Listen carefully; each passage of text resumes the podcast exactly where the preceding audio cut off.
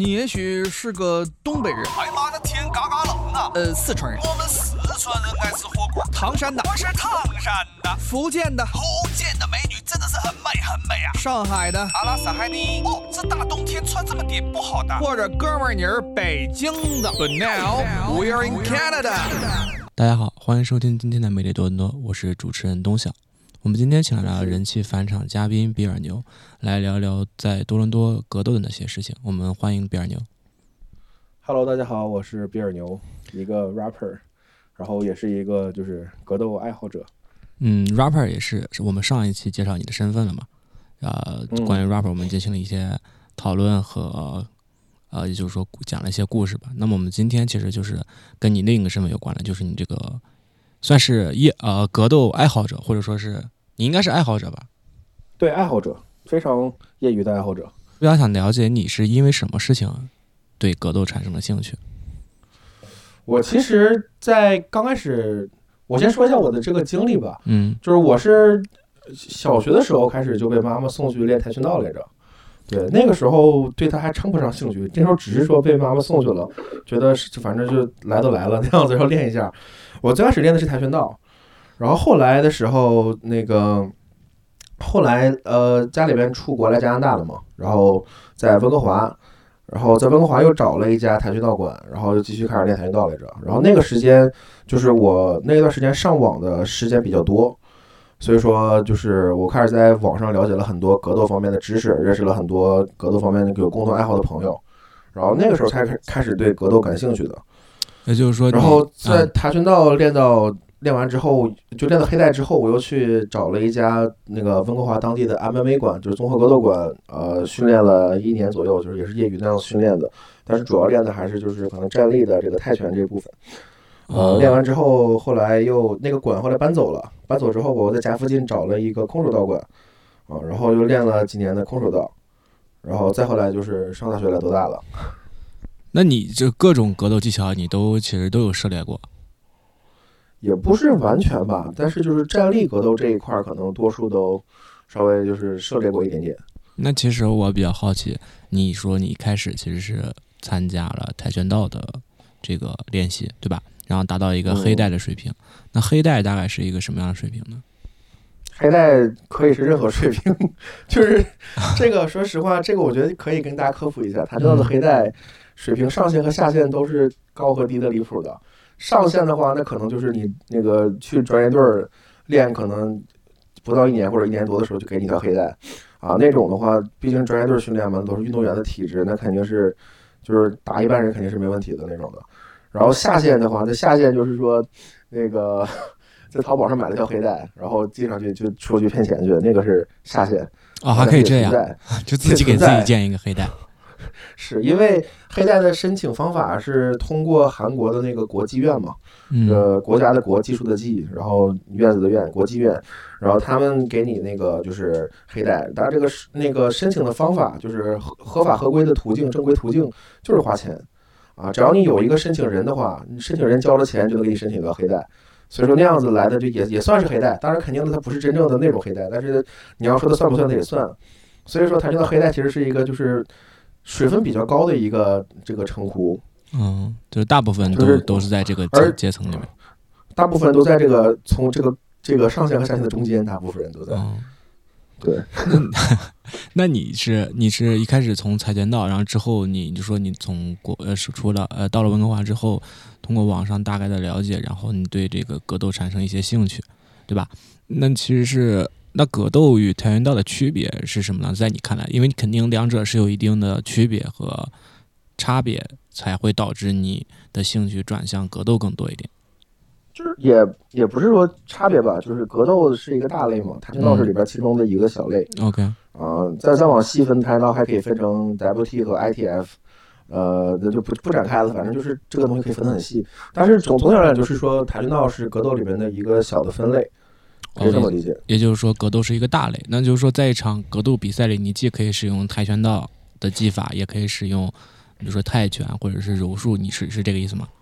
这个所谓的格斗比赛，其实格斗它不是一个单独的这个科目，格斗是一个总称。当然，你说比赛的话，都是比赛是有不同的规则的。就是跆拳道比赛是跆拳道的规则，泰拳是泰拳的规则。然后像你说的这种的，可能更接近于平时理解的那个综合格斗，嗯就是 UFC 那种，他们那个叫综合格斗，他们的基本上允许使用所有那个合合法合规的这个技术，除了什么打要害那种不行的话，别的基本上都可以用。就那种可能更接近你说的，就是可以使用不同的格斗技术的一个比赛。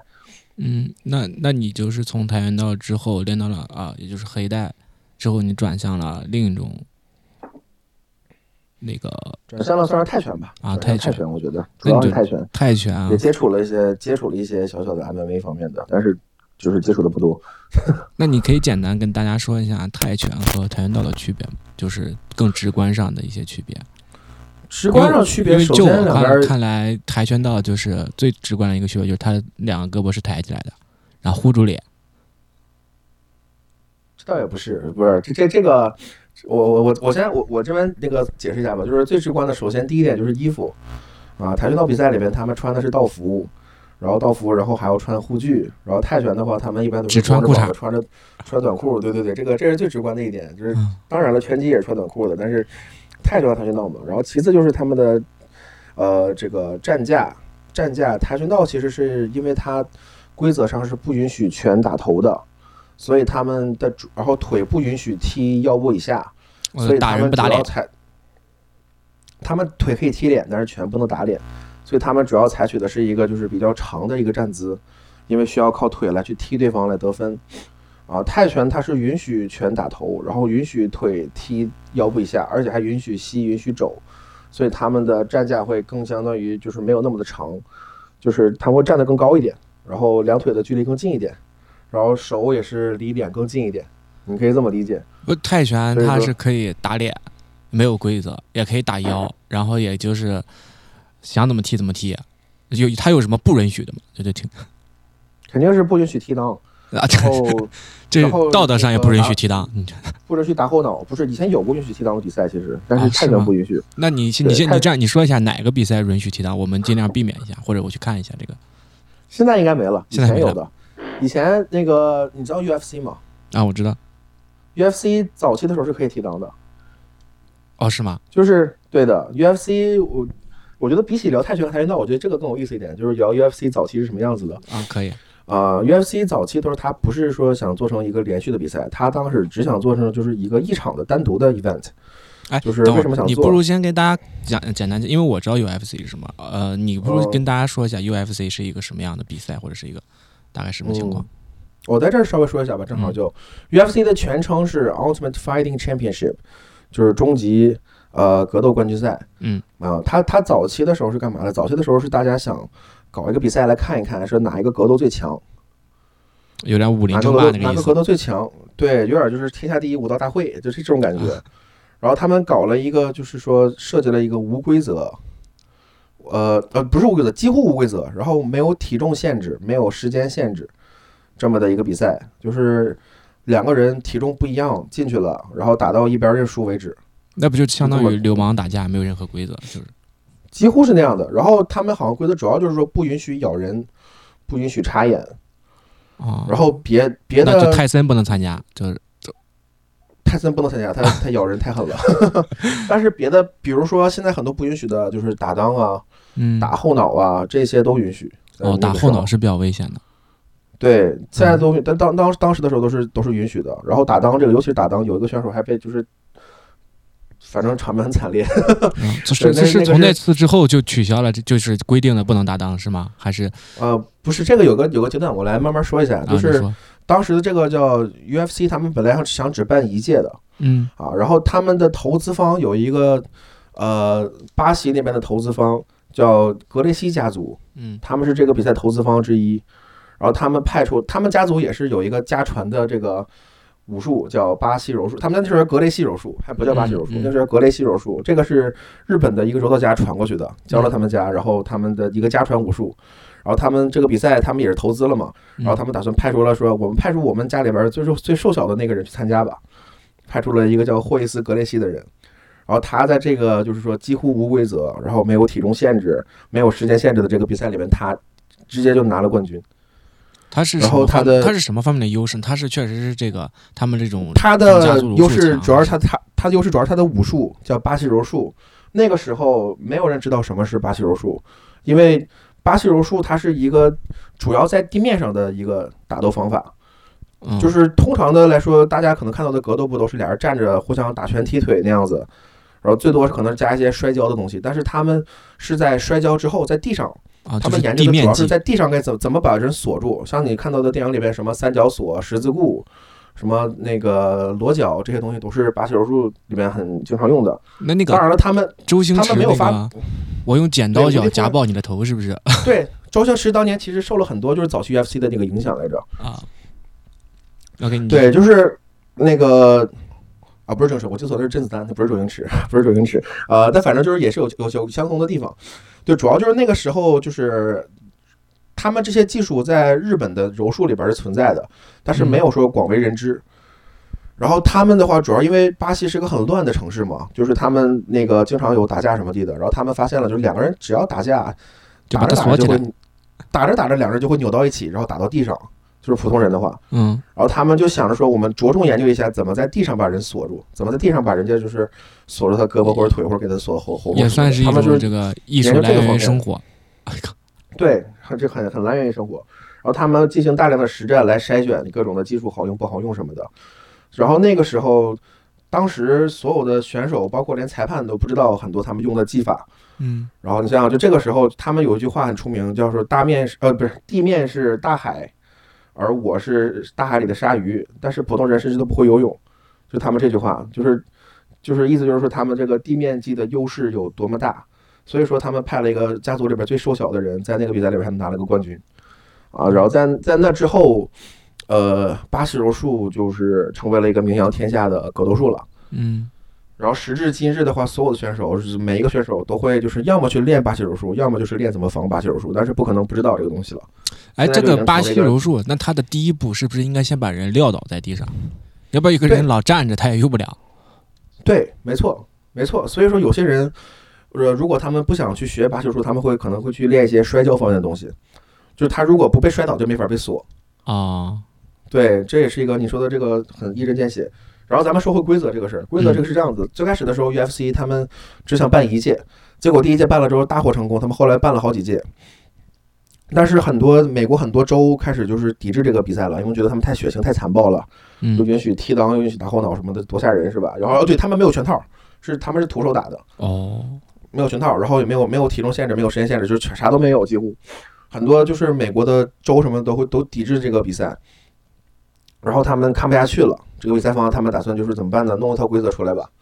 然后弄的规则就是说两边要戴上拳套，叫分指拳套，就是他们的拳套跟拳击不一样，他们的拳套是把手指头露出来的，嗯手指露出来就是为了能抓人、能锁人，就为了这个基础的。然后他们弄出了分指拳套，然后弄出了重量级，然后弄出了时间限制，然后就是一，然后哪些不能打，哪些怎么地的，弄出一整套规则。然后这个规则就是现在大家知道的，就是 MMA 规则，就 Mixed Martial Arts 综合格斗规则。其实也是从一届一届的经验中吸取出来的，对，是吧？我能想象到，就是当一个一百斤的小瘦子碰到一个两百斤的大胖子，他也觉得有点不太公平，感觉。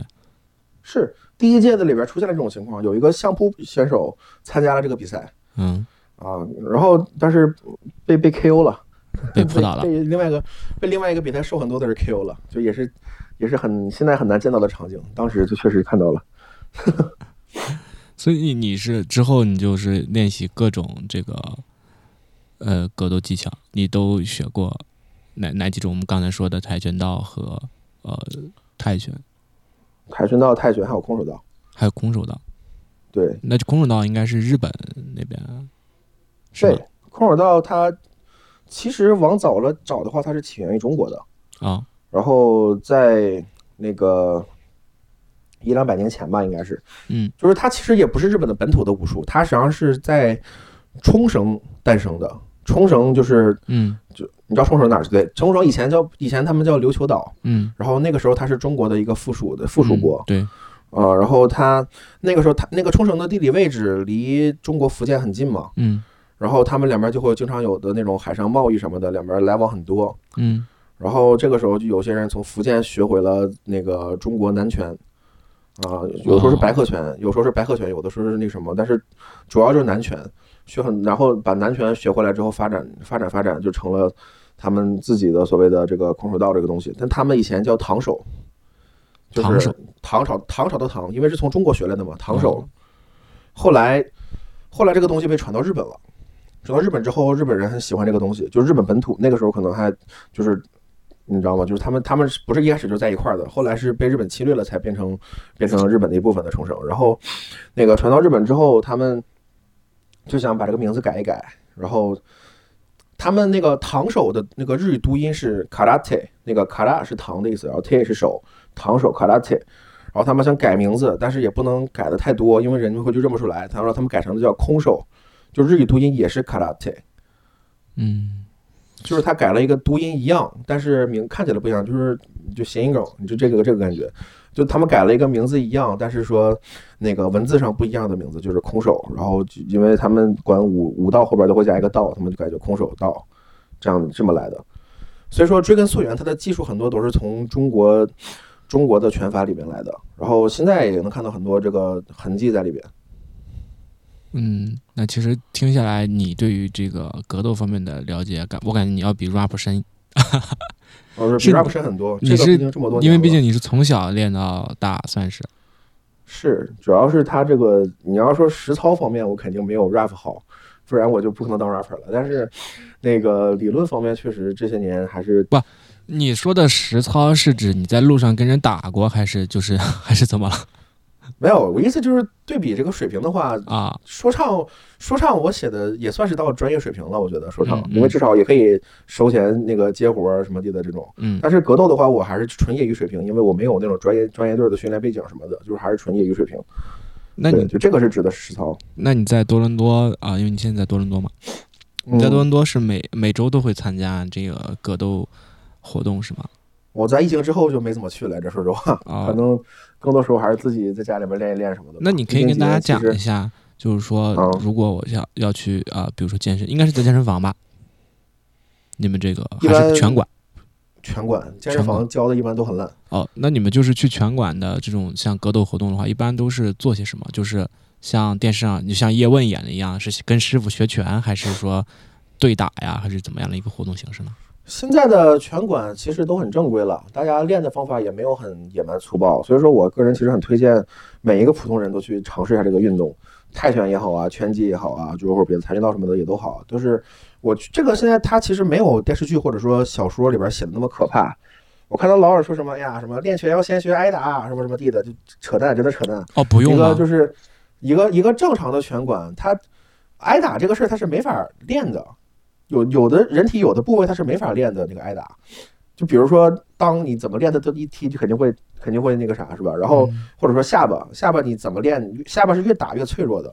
哦就是人体不是每个地方都能练抗击打的。对，好像啊很多人他们下巴被打了很多次之后，就很容易脱臼。对，而且一打很容易晕倒，这个是有这个是有使用期限的。反正就是话说回来，就是练拳其实它不可能让你真的是练什么挨打之类的。一般来说，就是练拳、练格斗的话，无非就是说，一个是身体素质训练，体能啊，最基本的体能；嗯另外一个就是说技术训练，技术训练。当然了，你的那个身体素质方面的训练肯定是要服务于你这个技术的。嗯然后身体素质，然后那个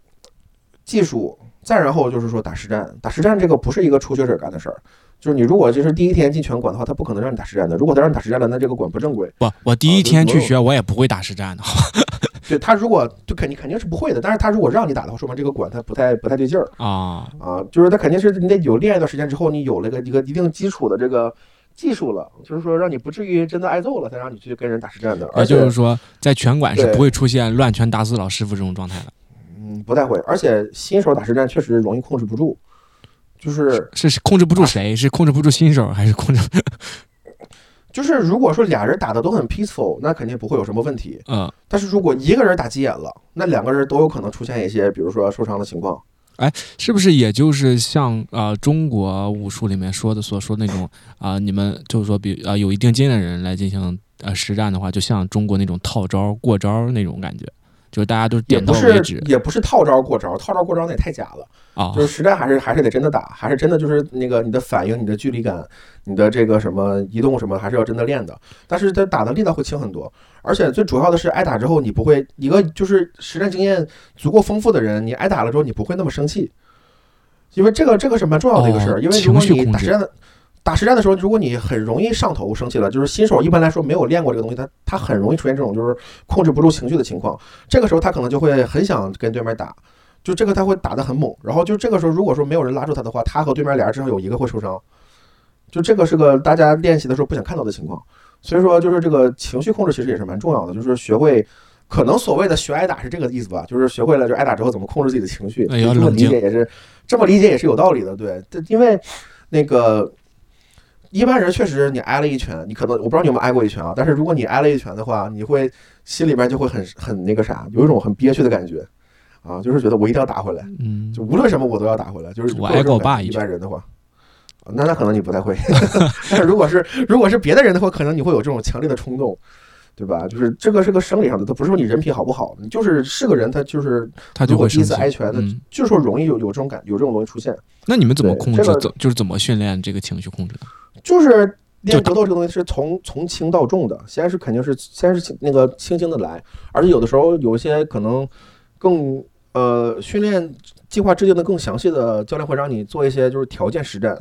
就是假如这一轮你们两个人你俩只能用左手拳打啊，只能用左手拳，然后可能下一轮你俩只能用右手拳，然后再可能你俩只能用只能用左手右手的某一个招式，就这样子的，然后就是一点点儿让你就是就跟学游泳一样嘛，就先是在岸上去把动作学会了，然后在浅水区，然后做在深水区这样子一个一个过程。觉得不可能上来就让你打那么重的实战什么的，那样子肯定会肯定是出问题的。嗯，确实没想到这个情绪控制在这个格斗当中还是占着很大的这么一个重要性的啊。而且嗯我听，而且我看大家好像对于现在很多人都抱着一个减肥的或者消耗卡路里这么一个心态去参加，啊，去拳馆参加格斗训练或者是练习，就是在你看来这个方面它是有帮助的吗？就是因为好多人说他们学完拳之后就一身汗，然后特别累，就感觉自己特别消耗了大量卡路里，就要对比什么跑步这个啊什么的。事儿我我得说一下，我得说一下这个事儿，就是因为我我之前也在网上发过很多格斗视频嘛，很多嗯人看我的视频之后就发评论说看了吧，果然运动对减肥是没有用的。对，这个我们要跟听众朋友们科普一下，比尔牛是一个，嗯，你自己说吧。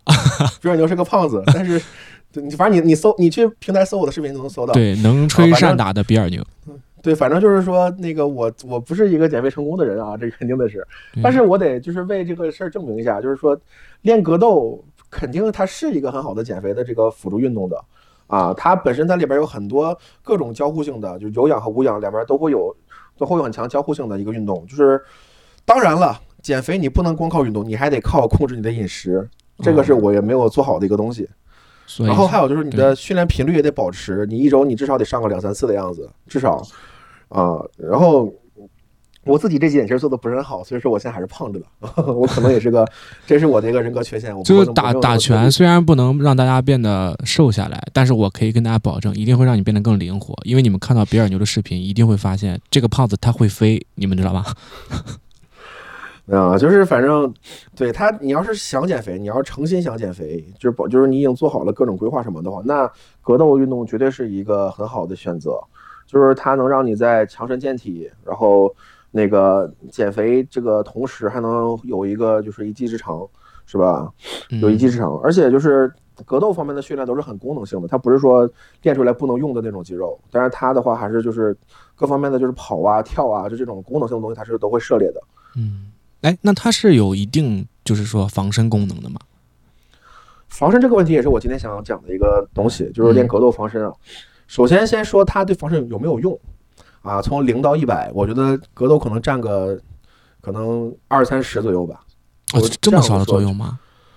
对，是因为因为是这样子的，格斗跟防身它俩面临的是两个完全不同的领域。就是首先，一个健全的法治社会不应该让人们靠学格斗来防身的，就这样子的社会是不健康的，对吧？然后，其次就是你想想，你格斗面临的是什么什么样的情况？是一个人和另外一个人面对面的开始打，哦然后有时间限制，然后有裁判、有规则，什么都有。是吧？对，但是你要你要在街上的话，很多时候他的事情都是突发的。首先，先说体重这个事儿，啊，一般来说，一个比你轻、比你瘦小的人不会过来惹你吧，嗯，对，是吧？一般来说，如果一个人想欺负你，他肯定是体型比你大，或者是他要么就是有什么武器之类的。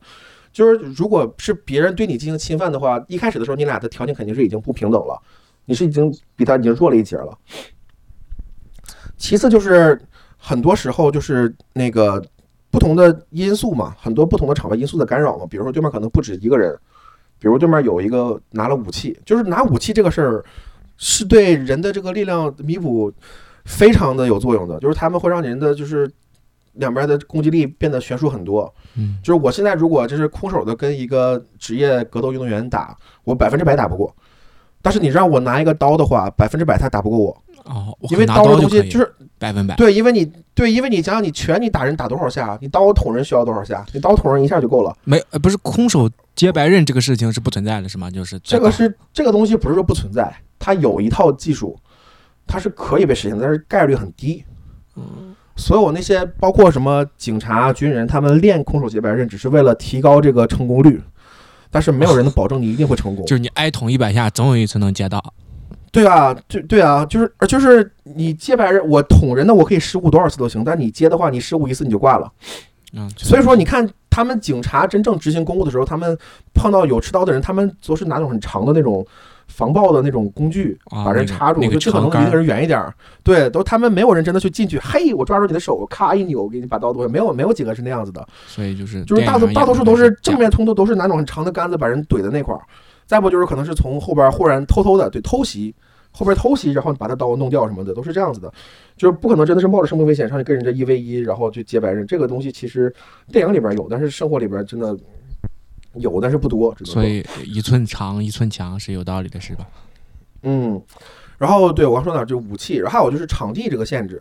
就可能我是学跆拳道的，我我腿法踢人很厉害，但是某一天我穿了个牛仔裤，腿踢不起来，然后碰到了坏人，然后那个还是在小巷子里边碰到了，小巷子里边根本就没有地方让我踢腿，这个技术就被限制住了。啊，或者说再不就是可能我是我是学巴西柔术的，我我锁技很厉害，我能在地面上把任何人锁住，但是我跟人家我碰到了一个坏人，然后那个地上面全是玻璃碴子，我根本躺都躺不下，就是这种，就这个是个我说的这个是极端情况啊，但是就是说它确实场地等各种因素都会对你的人有一个限制，嗯，对，然后最要命的还是武器这一块儿，因为你在北美是允许 biu biu biu 的，你知道吗？就是这个东西，对，国内的至少可能还是国内至少可能最多是刀，但是北美可是有枪的，是的，这个东西还是对你你你枪对着你，你练什么都没用，对吧？很多真的有很多就是职业的格斗运动员，就是跟人发生冲突，然后被枪打死的。就这个事儿每年都在发生，今年、去年都有发生的。去年有一个巴西柔行了，对，去年有一个巴西柔术的世界七次还是几次的冠军，在酒吧跟人一个人跟一个警察还是啥起冲突了，俩人先是肉搏，然后这个冠军很轻松的把对面那个制服了，制服完就直接走了，然后对面掏出枪把他啪直接打死了。哎，偷袭对？吧？对，所以说就是格斗这个事儿，对防身来说，他们他是世界冠军，就是大多数人一辈子都练不到他那个水平，嗯，就是他他是那种世界冠军，那像普通人会能练到什么样的水平？他们会怎么样？是吧？所以说，就是拿格斗防身这个事儿，就是说，当然他也不是一点用没有，就是在某些情况下。啊，你作为一个练过格斗的人，你肯定的，你的距离感、你的这个身体素质、你的反应能力，还有就是你有这个实战经验，肯定会有一些帮助的。就跑得快，这个我看我看到过一个比喻，就是说格斗技术防身这事儿就好像你开车系安全带一样啊，你系了之后不代表说你可以随便闯红灯、随便酒驾，那样的安全带肯定救不了你啊。但是你如果你系了安全带然后好好开车的话，某一天如果真的发生了意外，那它有可能会救你一命，也不是保证，但是有可能，就是你会比别人的生还几率更高一些，对，概率更大。对，所以说硬要说的话，它在防身领域的作用就是让你提高你的一个生还概率，但是提高跟保证一定可以是两个不一样的事儿。所以说很嗯，这在这里还是不建议听众就是，如果感觉自己有有这种想将来想尝试见义勇为的这个行为去练格斗是没有必要的，就是对对你要是练练之后为了防身，那可能是你你至少练了肯定练不坏，你练了肯定没毛病。但你要是觉得你就是为了防身去练，我觉得 OK。但是你要是觉得练完了一定能防身，那你千万不要那么想。嗯，就这两个是不太不太一样的。挺挺身而出还是需要这个量力而行。对对对，嗯，对的对的，是这样子的。那你你有哎，那你有呃你有曾经遇到过，不是曾经遇到，就是你觉得这个格斗对你来说最大的帮助是什么？它对我最大的帮助，其实真的就跟跟打架一点关系都没有，跟跟跟那是一点关系。你要天天打架对对也不能请格斗你就去 对，现在大家得去什么探监找我采访是吧？对吧？但是我觉得格斗对我的帮助的，一方面是培养了我的这个那个就是性格吧，就是坚韧的这个性格吧，就是毕竟你。跟人打实战，你你如果都能挨揍，然后再重新来，怎么样子？就是反复这样子，这样的事情你能做下来，你至少肯定会有一定的就是韧性耐心。对，耐耐心还有韧性，这个东西其实格斗和乐器练习都帮助了我。就是我也弹钢琴嘛，这两个事情干的是一样的，就是反复的做一个事儿。对你反复的把一个是打磨的好，就这个韧性，我觉得这个是首先格斗帮助我的一个东西啊。然后其次就是它其实帮助我就是带给我了就是可能更辩证性的思维模式吧。因为格斗这个东西，我是在网络接触的嘛，其实很多时候，然后他在网络上格斗有很多不同的观点碰撞，很多不嗯同观点碰撞，因为大家每每个人的水平都不一样，每个人认知都不一样，然后就很多不同观点碰撞，然后在这个过程中，我就是可能就学会了如何理性、客观、带有逻辑的思考啊，然后这个这个思考模式也延续出来了，就是直到我现在写歌词什么的，也是有这个方面的延续。哦，也就是理性的思考、辩证的看这个问题，对竟然是从格斗里学来的。对，你是在哪个论坛看的？虎扑吧？你是？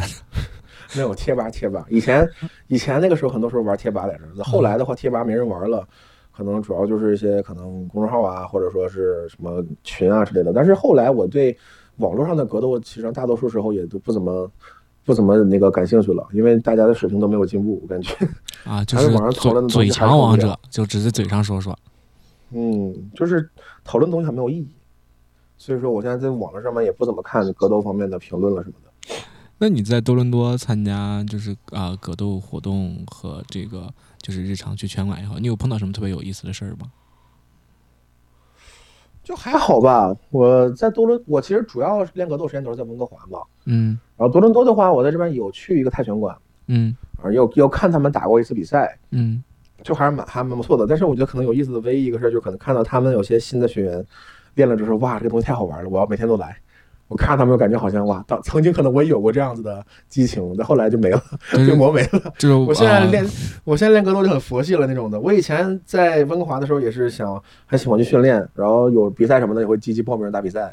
然后各方面的，就是那时候还挺有激情的。现在感觉激情被磨没了，感觉这个东西就没事玩一玩就好，就是感觉 所以在你看来，新手一般会坚持多久呢？这个分人，这个真分人，分人每个人性格不一样。对，有的人可能一堂课之后再也不想来了，有的人可能一练就练几年、十几年之类的。对，格斗这个东西练多少、练多久的时间都不算长。呃你练可能几年、十几年什么，这个都不算时间很长，就是因为这个东西真的是能练一辈子的嘛。就是那你有没有考虑过，就是说呃，思考一下这些人坚持不下来的一些原因是什么？比如说是太难了、太辛苦了，还是就是没天来，确实坚持不了？